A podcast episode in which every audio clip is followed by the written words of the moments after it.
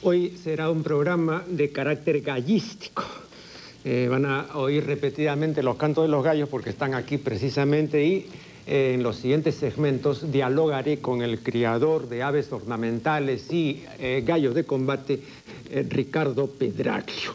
Vean, este es el último tomo de los 16 que componen la monumental historia de la República del Perú del doctor Jorge Basad. Bueno, acá hay un capítulo dedicado a la música nacional y bien contadas, solo seis páginas dedicadas a la música criolla, pero por lo menos hay seis páginas. Eh, bueno, esperaríamos encontrar otras tantas eh, dedicadas a la gallística nuestra, ¿no? Eh, pero no, no hay ni una sola línea dedicada a la gallística nacional. En cambio, si hay muchas líneas dedicadas a las corridas de toros, al teatro ¿no? Eh, y a otros espectáculos.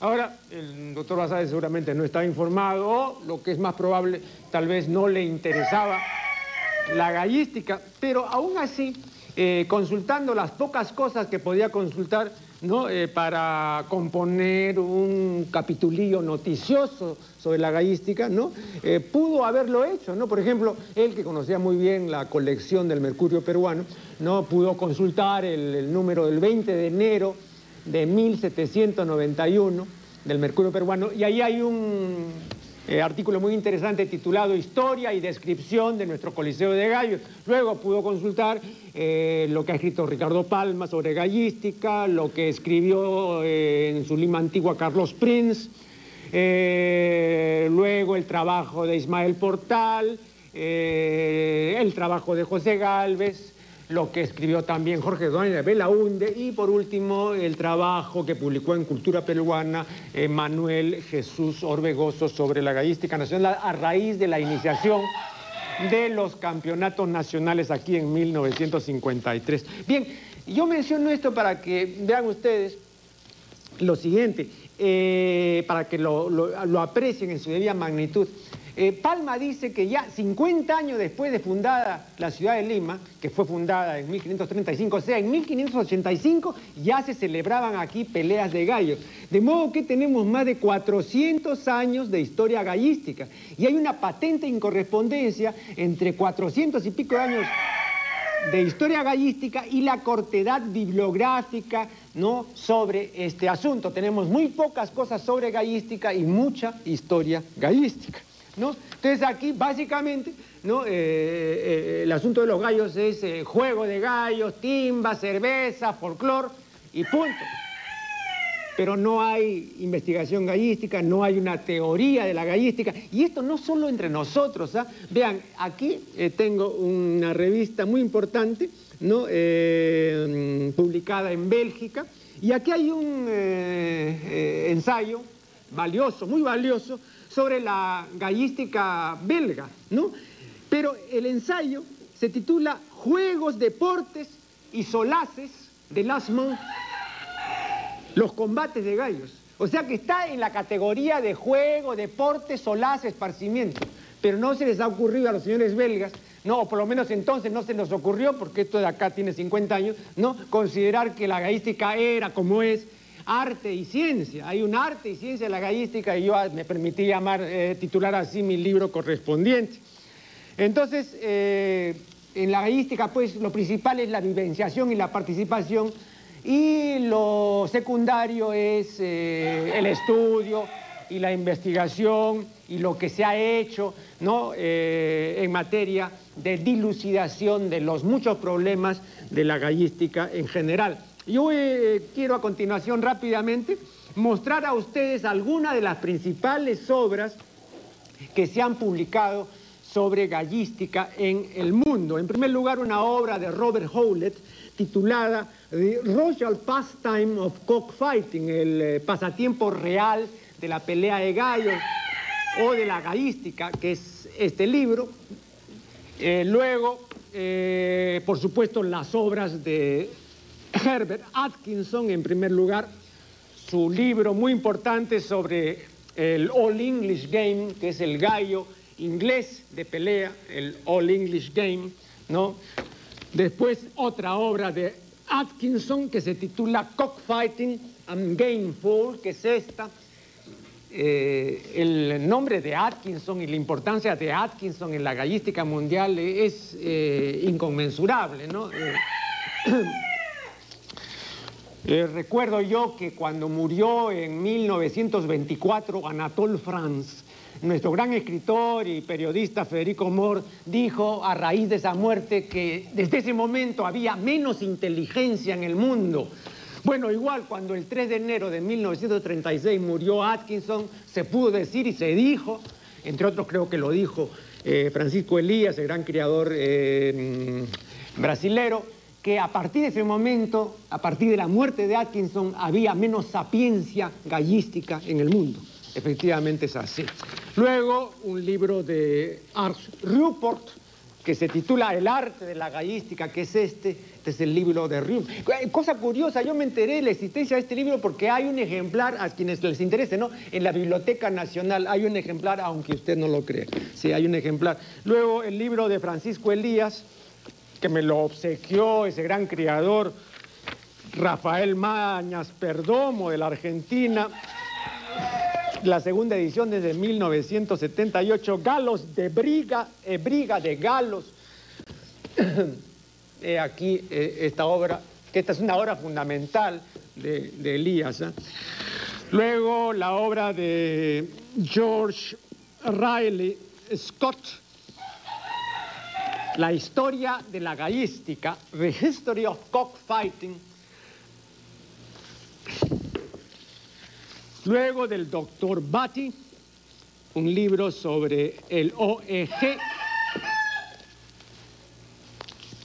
Understanding All English Game, que se complementa con otro que él hizo juntamente con James Parker Blizzard, que es sobre el Modern Game. Después el libro de Mark Marshall, El Rey de las Aves, Mark Marshall.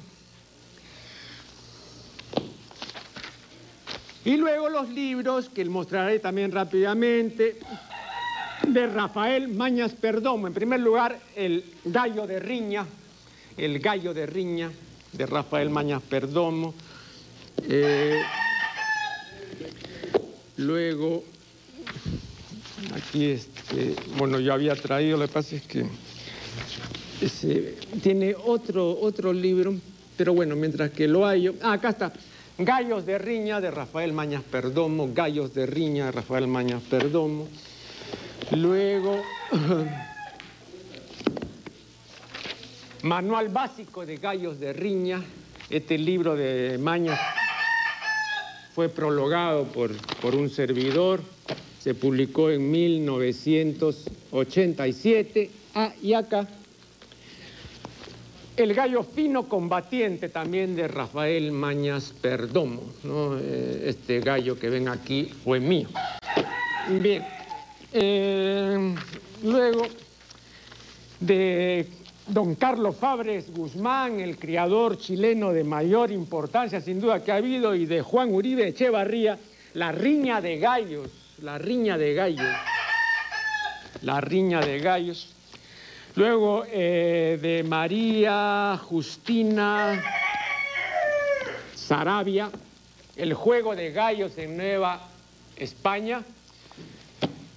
Y de Paul de Saint-Hilaire, Le Coq, Mit es símbolo, mitos y símbolos, un libro que me fue obsequiado por el gran criador belga Fangansberg. Eh, y en 1999 eh, publiqué mi libro, que ya no sé dónde está mi libro. Bueno, es un libro sobre, sobre... Ah, no, me había olvidado, acá hay un libro fundamental que se me pasó, ¿no? El libro de Finsterbush, Cockfighting All Over the World, ¿no? La callística en todo el mundo. Esta es una obra clásica de 1929.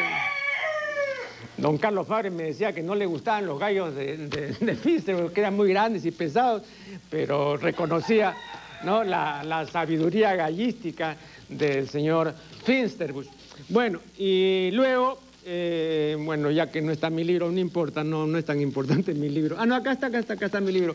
Arte y Ciencia de la Gallística, el año 99, que es este. Y luego, pues, el libro que comentaremos en esta ocasión con el autor, Tratado sobre el gallo de combate de Ricardo Pedraglio Flores. Manual práctico del gallero, pico, espuela y navaja. Este es el libro de Ricardo, un libro muy completo, ilustrado, etcétera. Y bueno, ya con esto pueden ustedes tener una idea de que se ha escrito mucho, se sigue escribiendo mucho. Hay, por supuesto, acá está el libro de Bixler, me había olvidado el libro de Bixler, Los gallos orientales de combate, ¿no? Este es el libro de Bixler. Luego, una de las revistas más conocidas es la revista norteamericana The Gamecock, que es esto, traído dos números, ¿no? Y también trajo por ahí una revista, ya se traspapeló, bueno, no importa, eh, la trajo Ricardo. Pero en fin, hay revistas, folletos y una serie de cosas. A veces uno tiene que pagar precios de capricho. Yo le decía a, Ricardo que el señor eh, de Maryland, eh, Harry Parr, un famoso creador, publicó un folleto, folleto, porque no es libro, folleto es la publicación que tiene más de cuatro páginas y menos de 50, ese folleto, esto tiene 30 páginas, ese folleto. ¿No? Breeding the Game Cup, Harry Park. ¿Saben ustedes cuánto cuesta este folleto? 40 dólares, más los gastos de envío, 50 dólares. Si yo les pido a ustedes 50 dólares, ustedes se caen de espaldas, ¿no? Pero el que quiere, pues, lo toma o lo deja. Take it or leave it, como dicen los gringos, ¿no? Muy, costoso es esto de, adquirir cosas sobre gallos y además lo sabe perfectamente Ricardo. Bueno, no quiero mm, distraer más tiempo, creo que con esto tienen una imagen más o menos general de la producción gallística y en los siguientes segmentos estaremos dialogando con Ricardo Pedraglio. Bien, como ya anuncié, hoy está con nosotros Ricardo Pedraglio, autor del Tratado sobre el Gallo de Combate. Le damos la más cordial bienvenida. Y bueno, lo primero es... Eh, ¿Cuándo se inicia? Eh, creo que desde siempre, porque eh, decir Pedraglio aquí entre nosotros, ¿no? Y hablar de la estirpe Pedraglio entre los aficionados a la gallística es algo que resulta prácticamente inevitable, ¿no? es un nombre hecho y consagrado, ¿no? Pero de todas maneras, rápidamente, ¿cómo se inició esto y después de cuánto tiempo pudo ser posible esto? Bueno, Efectivamente, yo soy nieto de Humberto Pedraglio y sobrino nieto de Santiago Pedraglio, que eran dos hermanos que comenzaron, eh, ellos nacieron en 1900 más o menos y en 1915 yo calculo que ya estaban ellos formando la raza. Y para el 43, 47 ya está eh, eh, la, raza determinada. digo raza y no estirpe porque según algunas personas es una estirpe, pero según eh, eh, eh, los estudios o en lo que podemos nosotros basar, fundamentar, podemos decir que es una, raza, ¿no? Había un artículo del doctor Erickson, se llamaba así La estirpe Pedraglio. Por eso yo decía Exacto, amigo, amigo nuestro, la familia, el doctor Erickson, pero justamente él, él opinaba que era una estirpe y yo lo refutaba y decía que era una raza. Ajá, ajá. Es una raza que,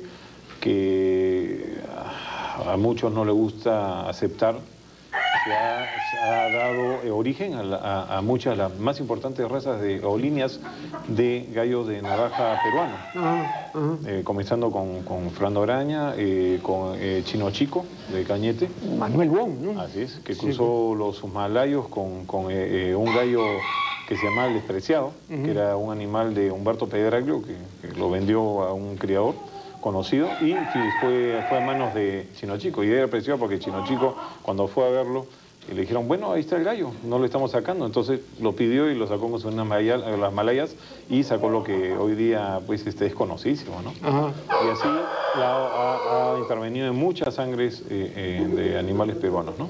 Ahora, eh, la persona que quiera hacer una panorámica ¿no? Eh, y em, remontarse a los ancestros, eh, inevitablemente hallará al famoso, al famoso gallo Banquiva. ¿no? Veo que aquí has traído a, un Banquiva y sería interesante que nos digas algo y además, además que la cámara lo tome, porque así nomás no se ve un Banquiva. ¿no? el Banquiva no es un gallo de pelea, pero es el ancestro de todo lo que ha venido después. exactamente. Eh, bueno, el banquiva, el banquiva es un animal eh, que tiene tanta o mucho más antigüedad que el origen del hombre. y, si hablamos de, pleito, yo diría que el banquiva, antes que el hombre, ya tenía un instrumento de guerra que era eh, la misma escuela natural, con la que el animal este, se defiende para, eh, para proteger a las hembras y la cría de su grupo. Eh, ese era inicialmente el instinto de lucha, de protección de la familia y la, supervivencia de la especie. Finalmente, el primer hombre que, captura al, al, banquiva ve una cosa simpática, un animal que se podía domesticar, y por eso pasa de, de, de nombre de término científico Gaius gaius a Gaius domesticus. Eh, apenas el primer hombre eh, cría este animal en su casa, se domestica y empieza a encontrar una, una cosa simpática y deportiva, digamos, en esa época de pelear los gallos y empieza a venir gente de otros pueblos y empieza así a desarrollarse las primeras líneas de, de combate, ¿no? A partir de Banquiva. Y el hecho de seleccionar esto, pues con más de 15.000 años, e ir seleccionando el pleito, el pleito por el pleito, no el pleito por defender a la, hembra o A, los pollos, eh, hace pues que esto sí vaya transmitiéndose a nivel genético. O sea que ya ese, esa información genética es automática, apenas ve el gallo otro gallo, eh, eh, es el salir a matar por matar. O sea, ¿no? Es una cosa natural de él, ¿no? Bueno, después has mencionado al gallo malayo y veo que también aquí has traído a un malayo, eh, que según parece está en, las cruzas de, todos los animales, que todas las cruzas que se han hecho siempre tienen algún componente malayo. Exactamente. El gallo malayo eh, se dice que desciende de una, de una especie que, a la que eh, Finterbusch eh, denominó eh, el Gaius giganteus, eh, porque él piensa de que, era imposible, y, por lógica, es imposible que descienda del banquiva. el banquiva, a diferencia de Malayo... Era, un volador. Exacto, era un este animal volador y pudo desplazarse fácilmente, a diferencia de Malayo los banquivas estuvieron también en, Francia y en esa zona se han encontrado huesos. Murieron por la glaciación, la última glaciación, y murieron también, eh, en esa época estaba el, Cormañón en esa zona, que pudo haberlos visto al banquiva. Y finalmente eh, sobrevivieron animales que estaban con un mejor clima, más tropical, que era en la zona de la India, y por eso actualmente nosotros encontramos los gallos estos en la India. Pero si eh, comparamos al banquiva y al malayo, la estructura corporal es totalmente diferente. Para comenzar, los huesos son son macizos, pesados, eh, y, también vemos en las, la ceja más ancha, la cabeza tosca, que es transmitible durante muchas generaciones, es bien, ese gen es muy fuerte, y el banquillo es un animal liviano, vuela y está en las alturas, en cambio el otro es un animal que escarba, que está... Corredor. y por eso desarrolló patas más grandes y corredor, exactamente. Y ese animal, ¿por qué es importante? Porque simplemente es uno de los patrones para originar el gallo navaja peruano. ¿no? Y el, más bien el gallo de pico peruano al inicio era más banquivoide, era el gallo español que llegó de México y llegó, de España y seguro de las islas filipinas de, la, de las colonias. Y eran animales eh, más livianos que se podían eh, eh, manipular y se podían controlar con armas, armas eh, estructuradas para ellos que eran parecidas a la natural, al cacho natural. En cambio, el gallo, el gallo pesado como el malayo, para comenzar su, cacho natural es hacia abajo, entonces tuvieron que crearle algunas armas artificiales que eran mucho más, más grandes, y, que aguantaran el golpe. Un cacho esto no lo aguanta, un golpe de un malayo. Entonces tuvieron que crear armas grandes. En este momento no tengo un arma típica de los malayos, pero eh, en, en, Navaja eh, eh, se crean pues armas que puedan soportar el, poder de una patada de, los, de estos animales, ¿no? Claro. también en las llamadas este, líneas o, razas puras, aunque se recuerdo que, detestaba este, este término puro, pero por convención ya son términos consagrados, ¿no? se menciona siempre al gallo inglés, Sí, entonces también quisiera que nos converse sobre el gallo inglés. Eh, eh, justo el inglés, eh, hay muchos secretos sobre esto y hay mucha, yo creo que falta información no adrede, sino porque simplemente esa parte de la historia se quedó borrada.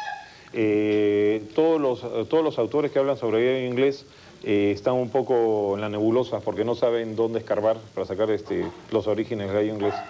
pero por lo que se cree son animales que llegaron con los celtas, eh, ¿no? Y, por el norte, y ingresaron y, quedaron en forma más primitiva en, los, en el caso de los irlandeses, que no les interesó tanto la forma o el estándar, y, por, y, los ingleses más bien por su forma, eh, no es de capricho, sino por su forma de ser, los mismos ingleses desarrollaron un animal que, que tuviese un estándar, eh, como ellos son de, ordenados, eh, también aplicaron sus leyes en estos animales y, como te decía, los gallos ingleses son iguales de, cualquier punto de la isla y son idénticos. Tienen, lo único que varían es forma de color nada más. Ahora, aparte del banquiva, porque ellos dicen que es una evolución de banquiva, para mí tienen también, y según algunos escritos, tiene asila adentro. Para que hayan dado esa estructura que tiene tan formidable el inglés. Es un animal que pelea, que pelea con, esta arma, que es un gaff. Y el gaff es una, un arma ofensiva totalmente y que se ponía en, las dos patas, a diferencia del pico y el pico nosotros y se definían las peleas rapidísimo. Por eso es que acá eh, muchos galleros dicen, no, yo no quiero meterle inglés porque porque se abren, ¿no? O sea, el se abren es, se, cansa y, se va corriendo, ¿no? Yo pienso que acá hay dos temas. Eh, el, gallo, el gallo inglés que vino a Perú, que, que ah, por lo cual se hizo mala fama, es un gallo que se trajo de exposición, un gallo de show, un animal que que, solamente se podían, era permitido legalmente exhibirlas, pero en una exposición como animales de adorno. Pero Guillermo Filomeno me decía que los primeros ingleses los trajo un, pariente de él. Exactamente. ¿no? Eh, pero, pero, pero en los primeros años del siglo recién pasado. Así es. O sea, hace mucho tiempo, ¿no? Es que vinieron, vinieron eh, eh, cuando se prohíbe en 1849 las peleas de finalmente, por la, la misma reina Victoria, que paradójicamente su padre fue uno de los mejores criadores de gallos de Inglaterra, hasta el punto que mandó a hacer coliseos reales, donde él asistía con sus, con todos los, el pueblo, se juntaba con el pueblo y era una afición de todos, y peleaban los gallos hasta que no deporte nacional, deporte nacional. Y no iba a los caballos de carrera, los caballos de carrera esperaban de turf, tenía que esperar hasta que terminara la pelea de gallos. Entonces, después de esa prohibición se desarrollan el Modern Game, que era una especie de, adorno, digamos, ya de, del Old Game, y esos son animales que vienen a Perú.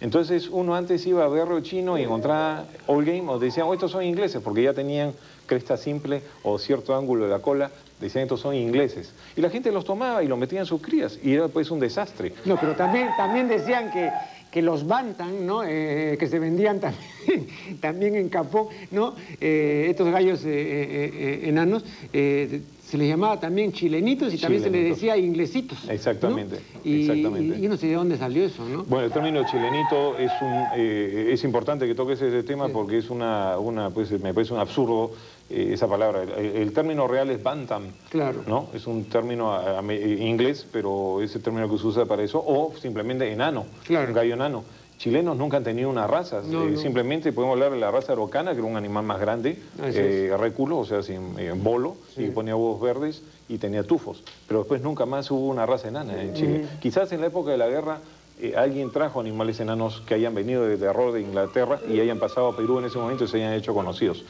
y los primeros bantams se desarrollan en Inglaterra. Los Seabright, claro. ¿no? y la misma reducción de los All Game y More Game se reducen a chiquitos también. Ahora, yo recuerdo que Atkinson decía, eh, hablando del gallo moderno inglés, ¿no? que eh, eso no era un gallo de pelea, ¿no? que, que esa era una deformación que esa era una especie de caricatura que se había hecho, ¿no? Y que eso no tenía nada que ver con, el OEG auténtico, ¿no? Así es. Y creo que cuando uno ve, efectivamente, es un gallo desproporcionado, ¿ah? Es desproporcionado. Es un animal que la pata va más allá, o el arma, si tuviese arma, se iría más allá de la cabeza, del cuerpo. No es un animal de pelea, es un animal que se le adecuó, se le introdujo mucho malayo para hacerlo más largo y desfigurarlo, hacerlo una burla, definitivamente. Pero así como Atkinson opinaba eso en algún momento en, en eh, Cromwell, eh, eh, meten asil y meter, meten inglés al gallo, al gallo Ah, el, el, Indian Game, ¿no? Game, que era el Cornish. Cornualles, el Cornish. El Cornish, Cornish ¿no? que, y por error metieron inglés asil Sí. y malayo. Sí, sí, Tres animales netamente de combate. De este salió. Así y era un desastre peleando. Sí, sí, un desastre. Entonces ahí vino lo, lo que era la regresión a la mediocridad, cuando hay más de dos sangres eh, asiáticas en una sangre Claro. de combate, es peligroso. Hay un vuelto, una vuelta, una, Una regresión a la media muy... Y animales que al final dijeron, oye, pero están bonitos porque algo servirán, entonces, doble pechuga, y ahí originan los, los gallos de doble pechuga que comemos todos los días nosotros. Así es. Que se introdujo una sangre dominante en pluma blanca porque era horroroso, y yo creo que para todas las amas de casa es horroroso pelar un animal que quedan cañones negros. Ajá. Entonces se puso un dominante eh, sobre la pluma blanca y, y uno no se da cuenta, pero come con plumas el animal, pero es blanco y pasa desapercibido. Bueno, vamos a hacer acá un primer corte y luego retomaremos este diálogo. Bueno, eh, seguimos aquí conversando con Ricardo Pedraglio. Aquí veo que entre los animales que has traído hay eh, un ejemplar nada menos que asil, de modo que podrías eh, comentarnos acerca de este ejemplar. Sí, eh, el gallo asil es justamente la, el, considera, está considerado como la raza más antigua hecha por el hombre de combate. Ujú. Eh, es un animal que supera los eh, 7.000 años de, de antigüedad. Y se piensa que ese producto entre el cruce del malayo con el gallo eh, el- eh, banquiva. Y por eso que sale eh, la cabeza redonda, que la cabeza de banquiva es redonda, este, las, la estructura ósea y muscular fuerte que le hereda el gallo malayo, las patas son muy anchas y es un animal más rápido que el malayo. Es más, más rápido. La gente, la gente piensa que erróneamente que es un animal lento, pero lo que aporta este animal es eh, oxígeno, eh, mayor oxígeno, porque son animales que pelean, pelean eh, más de 24 horas, lo meten en una, en una habitación, lo- un candado, hasta el día siguiente regresan, abren. y ahí- Doradirsa. Así es, Sí. exactamente. Oye, comenta la, la cresta, porque estaban pasando esta imagen de la cresta. La cresta de, de este animal es cresta triple y la cresta triple eh, se produce a partir de, de una cresta como la de Malayo, pero con mucha infusión, porque la de Malayo es la más dominante de todas. Y después viene la triple. Y finalmente es la simple, que es la, digamos, la original, Claro. entre comillas, ¿no? Eh, Que es la del Banquiva. Y esa es una cresta triple. Y después la triple se deriva a cresta rosa, que es la cresta abierta grande, ¿no? Ahora, eh, científicamente se ha demostrado que la cresta rosa eh, es menos fértil que la cresta simple. Eso es para que, para que sepan los galleros. Porque a veces eh, dan menos resultado eh, en, en cría que el, el simple. Parece que la, la- la- primero el- el- que el espermatozoide eh, siga vivo eh, tiene men- menos posibilidad en el caso de cresta simple, de cresta triple, o perdón, rosa, y, este, y no son muchos espermatozoides. En cambio, el cresta simple son mayor número de espermatozoides y, lle- y llegan con mayor velocidad a fecundar. Yo recuerdo que Düringen decía con mucha razón que, por ejemplo, en una población aviar, ¿no? Eh, la perpetuación de un tipo de cresta, de la, la cresta simple, esa sí era la perpetuación de un carácter puro. Así es. Claro, entonces es. este, cuando ya se alteraba eso y comenzabas tú a obtener crestas defectuosas, porque evidentemente las Crestas hay, ¿no? claro, entonces este, ya había una alteración en la línea que había que corregir. Así entonces es. había dejado ya de tener esa pureza. Así es. También veo un gallo pedraglio. A ver, háblanos de este gallo pedraglio que has traído. Eh, bueno, justo el- el- este gallo eh, es de la línea de los, de los que se llamaban pirichicos. Eh, es una línea que conservó eh, Guillermo Filomeno. Y estos animales venían directamente de eh, Humberto Pedraglio. Porque lo que, se ha, lo que se ha estado manejando últimamente eran los gallos de Santiago Pedraglio. Ajá, ajá. ¿no? Y, y los de Humberto Pedraglio eran este, más finos. Es- este gallo es muy parecido a- a la- a- al dije. Ajá. Ese gallo Pedraglio que estamos viendo Ya. es el gallo que pues este... Que se lo robaron, ¿no? Exactamente, lo robó el, este, el general, bueno, en, en con, con pinche, si, si no se puede dar nombre, pero hay un general en una época con un, con un familiar que se llevaron los gallos y terminaron la- en, en manos de eh, un señor eh, González este, Virne, quien a su vez lo manda, se lo da a- a- por temor a que le pase algo, se lo da a Fernando Graña. Y ahí, así como origina Fernando Graña su, su cría, ¿no? Este gallo que tenemos acá es un gallo eh, enviado de España por eh, el señor Almodóvar que es un, excelente gallero de mucha tradición. Es un gallo ajiseco y vemos que el pecho tiene ciertas plumas también cenizas, ¿no? como ellos dirían, es un cenizo colorado, ¿no? Eh, y este es un, ya le he sacado recién cría, ya tengo una camada, un par de camadas, lo he cruzado con decir también. Tú sabes que en esto aquí este es un gallo más o menos de sus dos años y medio, una cosa así, ¿no? Que está justo en la plenitud de, su, cruce.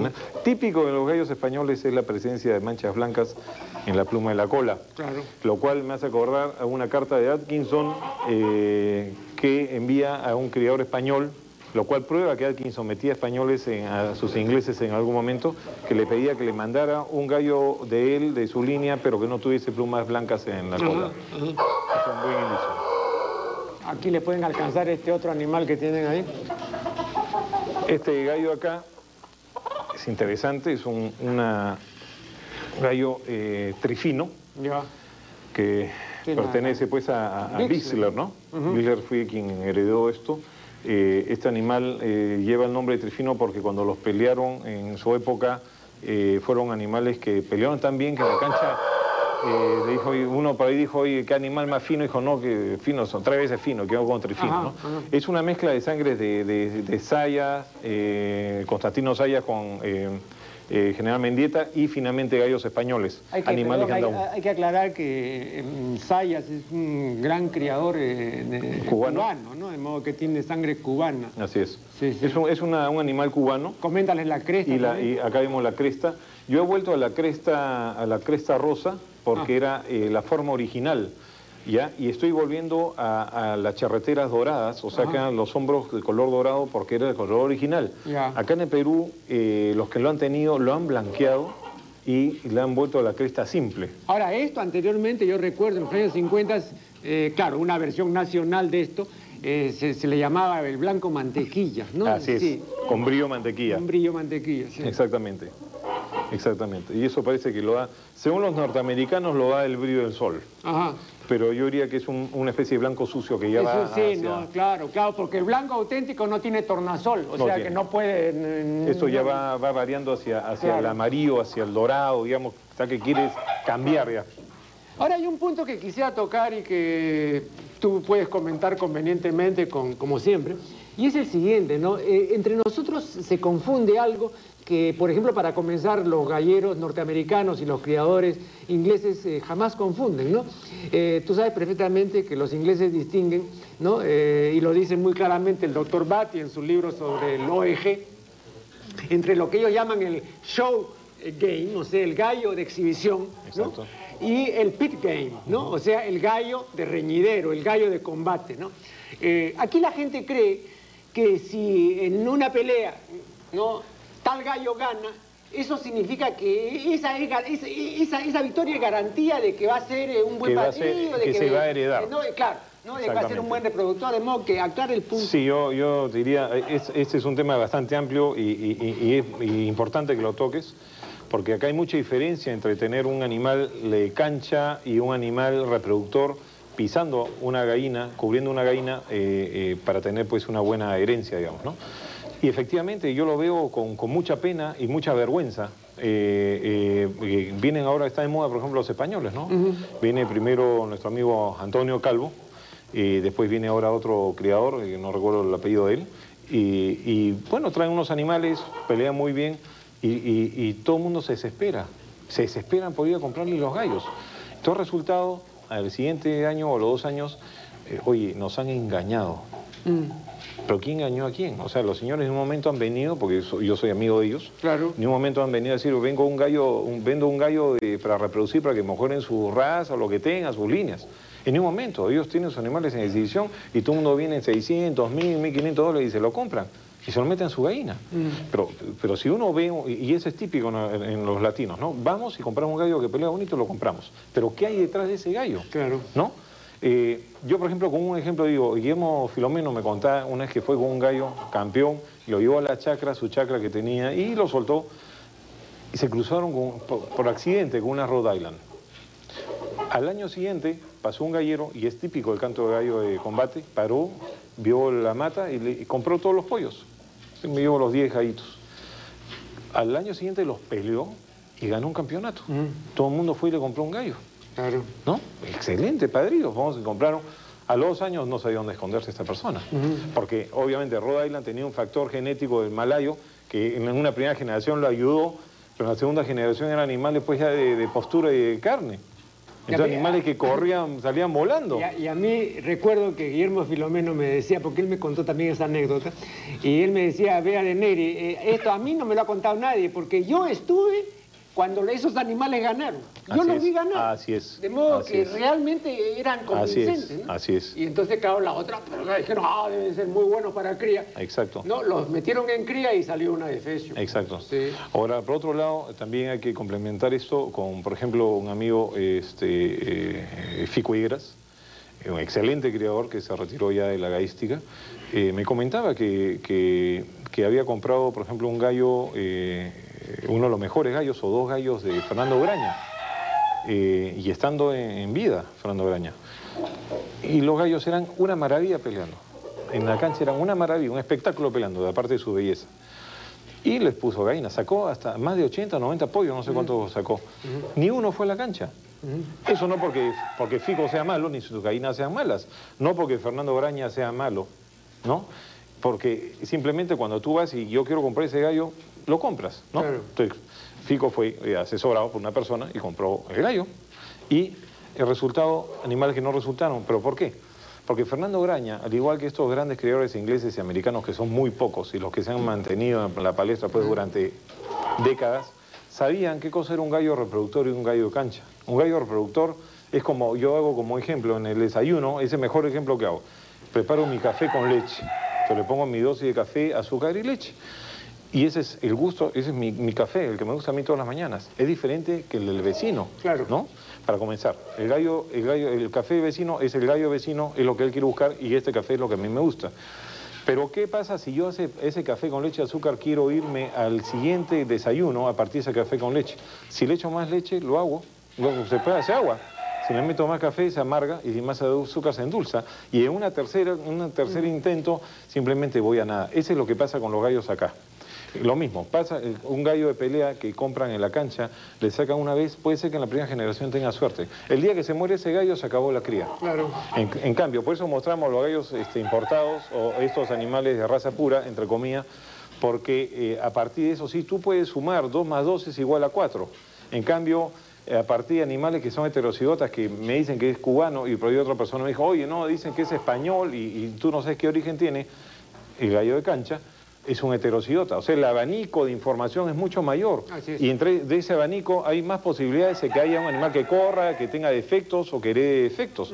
En cambio, tú controlando con información pura, tú vas armando el abanico. Tú controlas la, gría- la cría. Claro. Pero si tú compras un heterocigota de cancha, ellos te controlan a ti.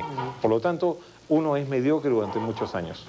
Bueno, vamos a hacer un nuevo corte y luego retomaremos esta conversación. Eh, las exigencias de intervenir en los campeonatos, en los torneos, en los derbis, etcétera, ¿no? Para lo cual se necesitan muchos animales, ¿no? Entonces ya se sabe, si hay muchos animales que se van a la cancha, entonces la calidad obviamente disminuye. Eh, en Narragán se dice, y lo han dicho también otros eh, célebres eh, criadores como Hatch y como Kelso y como tantos más, ¿no? Que aquí en materia de selección de, en crías hay que seleccionar la sexta parte. Señores, si usted tiene una cría que se compone de 24, elimine 20 y se queda con 4. Dile tú a un criador nacional eso. No. No, se espanta. Entonces él elimina 4 y se queda con 20. Exacto. Entonces no va a llevar nunca excelencia a la cancha, ¿no? Exacto. Pero sí va a poder jugar todas las semanas o todos los meses, ¿no? Porque va a tener cantidad de animales. Así es. Yo creo que o lo uno o lo otro, ¿no? Este, ¿cómo, ¿Cómo enfrenta en nuestro medio, por ejemplo, principalmente en nuestro medio, el criador, eh, esta, eh, eh, esta situación, ¿no? Así es. O juega mucho y tiene poca calidad o ninguna, o juega poco, ¿no? Y, y aumenta su calidad, pero entonces solamente interviene pues un par de veces, ¿no? Exactamente. Eh, yo te diría que eh, eh, somos muy informales como, eh, como cuando dirigimos las empresas. Ya. Esta es una empresa donde uno hay que ser un buen administrador, uno tiene que ser buen administrador y hacer seguimiento de la cría. Acá todo lo improvisamos y lo queremos para mañana. Somos cortoplacistas por naturaleza. Eh, entonces, yo, no, yo si le digo a alguien, oye, ¿quieres comenzar cría? Ok, perfecto. Entonces busca un espacio primero, haz los corrales de esta forma, hace esto, consigue un buen criador o alguien que tenga los animales, entrena de esa forma, da este tipo de alimento, pon este tipo de arena o tierra en el piso para que no se enfermen y haz este alimento, simplemente entra y sale por otro lado. Este está loco. ¿No? Eso es así. Entonces, entonces los galleros quieren ya que le traigan eh, el animal perfecto eh, eh, para que tenga rápido cría el otro año y salir con una maravilla a pelear a la cancha. Ah. Entonces, quieren todo gratis, no pagan, no invierten nada, y sin embargo cuando viene un gallo español o gallo o importan de Estados Unidos, pagan pues 3 mil, 4 mil dólares, y cuando hay unas buenas matas, acá buenos animales, buen origen, y no quieren pagarte por los animales, y quieren todo gratis, simplemente que se lo regalen para comenzar. Y después empiezan a sacar un montón de pollos, y tú le dices, oye, pero elimina esto o elimina lo otro, y efectivamente, no, porque esta es mi gallinita que, este, que me gusta por esto, mm. y, se, y se afianzan de estos animales, y además ellos sienten que teniendo mayor cantidad de animales pueden tener mucho más frentes. Y es al revés. Tú puedes sacar un montón de animales para justamente buscar la calidad, eliminas y te quedas con lo mejor. Y vas solamente a los frentes donde tú puedes participar y no a todos los frentes, porque no haces nada, sencillamente. Ahora, otra de las cosas que yo he observado es que aquí Curiosamente, y ese es un error, ¿ah? y tú lo sabes muy bien como criador, aquí se le da más importancia al gallo que a la gallina. ¿no? Y, entonces acá están siempre a la busca del gran gallo o del gallo campeón y la gallina pasa a un segundo término. A un segundo plano. Fíjate, todos los grandes criadores, aunque a mí, bueno, también en entrevistas y yo he conversado con esto, con don Carlos Fabres y con eh, el señor Mañas y con Bixel y todo eso, ellos siempre adoptan una posición un poco neutral. Dicen, vea, yo creo que 50-50, ¿no? Entonces no me inclino porque además así es, la genética clásica, etc. Pero sin embargo, todos los grandes criadores norteamericanos, por ejemplo, ¿no? Eh, y esto lo ha referido pormenorizadamente Frank Shire, ¿no? Narragansett, ¿no? Eh, daban una prioridad a la hembra que ha sido luego, más adelante, ya confirmada, ¿no? Confirmada por las mitocondrias y todo eso que tú conoces, pero que en esa época no se, no, se conocía. Eh, y en los escritos de Narragán, él lo dice más de una vez, ¿no? Y lo que dice es un poco deprimente para el gallero que está apurado, ¿no? Eh, él ha dicho, vean, si ustedes quieren ubicar una gallina que tenga lo que se llama prepotencia de transmisibilidad genética, o dicho a la criolla que vote bien, en 500 hay una. ¿No? Entonces, si ustedes pudieran comprarse 500 gallinas, bueno, van a tener que eliminar 499, se van a quedar con una, si que consiguen una. Bueno, dile eso tú a cualquier criadorcito de estos. No, dice viejo, con mi garita, así nomás, y con total de tener un buen gallo. Así es. ¿Por qué tanta importancia al gallo? Porque al que se ve pelear es al gallo, no a la gallina para comenzar. Entonces hay un mito de que el gallo se que transmite porque lo ves pelear. Las gallinas como no se pelean y no la ves pelear, no hay forma de mostrar que son buenas o malas. Uh horror. Y cuando estas personas dicen que ese 50% y 50% de eso solamente se puede decir que es, la transmisión de, machos y hembras, el número de machos y hembras que puede haber en la cría, en teoría pero eh, definitivamente está demostrado que la hembra es la que tiene la fuerza de la sangre. La hembra, yo hago una comparación como el disco duro, el PC de la computadora. Es la que mira hacia el pasado, es la que va recopilando toda la información y la va acumulando. Todos los genes están en la hembra. El macho es el que mira futuro. Eh, cualquier cambio lo mete el macho a la hembra y lo aporta para no avance. Pero, pero, pero lo más importante es justamente mantener la hembra, que es la que te va a dar, la que es la que pisa firme, la que transmite los genes y es la que va con, tranquilidad te va a decir, yo voy a aportar esto. Tú estás buscando esto, esto, esto, y yo te lo voy a dar. El gallo no. Fíjate, eh, hay una anécdota bien interesante del señor Edward Hatch, famoso criador. Un día en Orlando, eh, intervenía él en una jugada, ¿no? Y le corrió un gallo. Y entonces el hombre no podía pues creer lo que estaba viendo, pero le había corrido un gallo, nada menos que su célebre línea, ¿no? Y estaba ahí con otros famosos criadores, entre ellos estaba en Narragance. Y le decía a Narragance, oye, no puede ser porque este es hijo de tal gallina. Y esa gallina nunca me ha, me ha hecho esto. Y no mencionó para nada al gallo. Y Narragance le decía, toda la culpa se le echó a la hembra, el señor Hatch. No mencionó para nada al macho. Y él sostenía y Narragance también sostenía que por ejemplo, entre las cualidades del gallo de Lidia, ¿no? La velocidad la da el gallo, decía Narragansky, y también eso lo, decía, lo decían otros criadores. Pero la combatividad, lo que se llama gameness, no la da el gallo, sino la gallina. La casta. sí, sí, la casta, ¿no es cierto? Eso, eso no lo da el macho. Exactamente. Bueno, ahora la gente cree que como el gallo, como tú dices, como gana, como patea, etcétera, entonces también esa agresividad la da él, ¿no? No, no es así. No, no, es así. No es pues, así. Y esas, y esas pruebas las he ido yo experimentando a través de estos 32 años que tengo en esto. Eh, he tenido la suerte de mantener razas puras eh, y, eso, a eso ha ido antes con lo, el tema del café con leche. Lo importante es eh, que el criador tenga su jarrito de café, su leche y su azúcar por separado y con eso combine siempre. Entonces es lo mismo que tener estos animales. Y he hecho estos trabajos, he cruzado, no es lo mismo eh, cruzar macho asil con gallina inglés que eh, gallo inglés con gallina asil, así como con, otras, otras las razas. Los resultados no son los mismos, justamente por esto. Depende, si yo quiero ir a pico, entonces yo tengo que trabajar con una buena gallina inglés eh, asil que me pueda otorgar este, la estructura que me vaya a llevar esa casta y el asil nunca va a dar la vuelta, por más que lo esté matando, el asil muere ahí, de ley.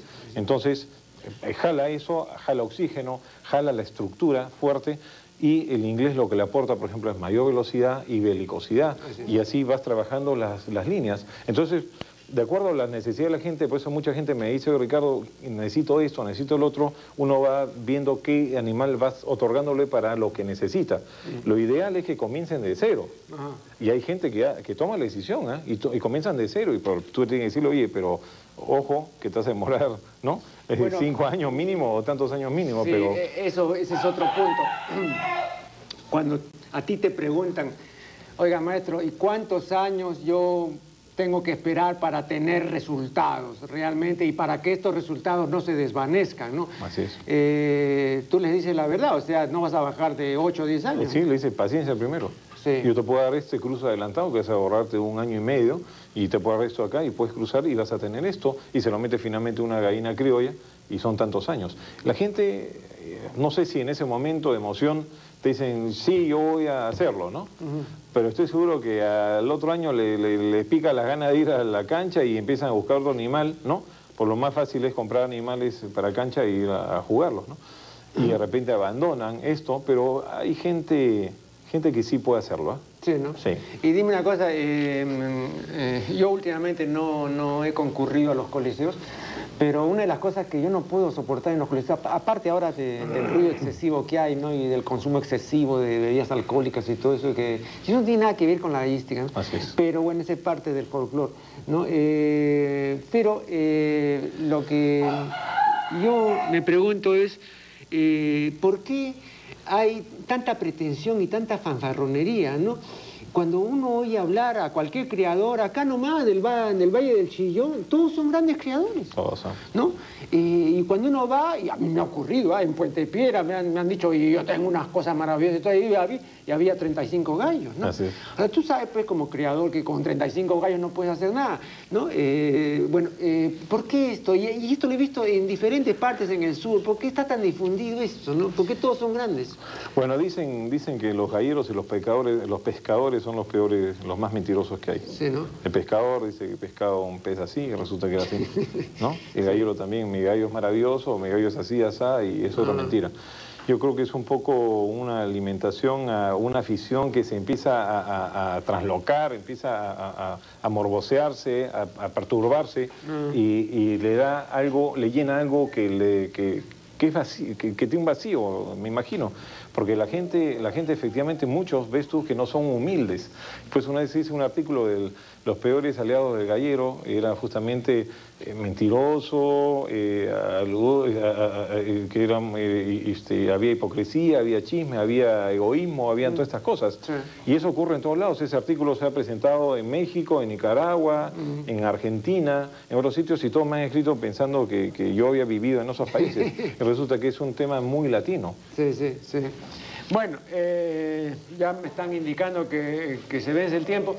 Dime una cosa, los aficionados, que supongo que los habrá en cantidad considerable en la teleaudiencia del Canal 7, que además está en todo el Perú, ¿no? porque tenemos muchísimas repetidoras, eh, ¿dónde pueden conseguir tu libro? ¿Está en librerías? ¿Dónde lo venden? Lo tengo este, en, la calle Ramón Ribeiro, 986, Barranco. 986. O sea, no está en librería. No, no lo tengo en librería. Ah. Eh, es por el tema de costo, ¿no? Porque si no sería muy, muy Claro, elevado. claro. Eh, está a 50 soles. Eh, y, y esto está a media cuadra del cortijo. Imagínense ustedes, imagínense, perdón, imagínense, ya, 50 soles y yo acabo de enseñarles en la introducción un folleto, folleto, escrito por un criador norteamericano, folleto que cuesta 50 dólares. Así es. ¿no? Es decir, yo les, yo les digo, señores, ustedes tienen que pagar 175 soles por este folleto. Tres veces y media más. Ah, ¿no? Y ahora vean ustedes, este es un libro, pues hecho y derecho, ¿no? Eh, y está baratísimo, ¿no? Sí.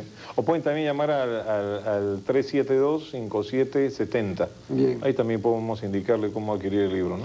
Bien, este, Ricardo, eh, muchísimas gracias por tu participación. Eh, brevísimamente, ¿estás preparando algo? Sí, hay un siguiente libro eh, que se va a llamar, el, se va a titular eh, Los patriarcas de la gaística peruana, Ajá, ajá. eh, que es historias y anécdotas, donde Ya. queremos recopilar la mayor información de los más importantes creadores de navaja y de pico Ajá. y también los preparadores y gente que ha hecho historia en, Ah, en la qué bien. Esperaremos pues la publicación de esa obra. Nuevamente reiteramos nuestro agradecimiento a Ricardo Pedraglio Flores y con ustedes será hasta el programa siguiente.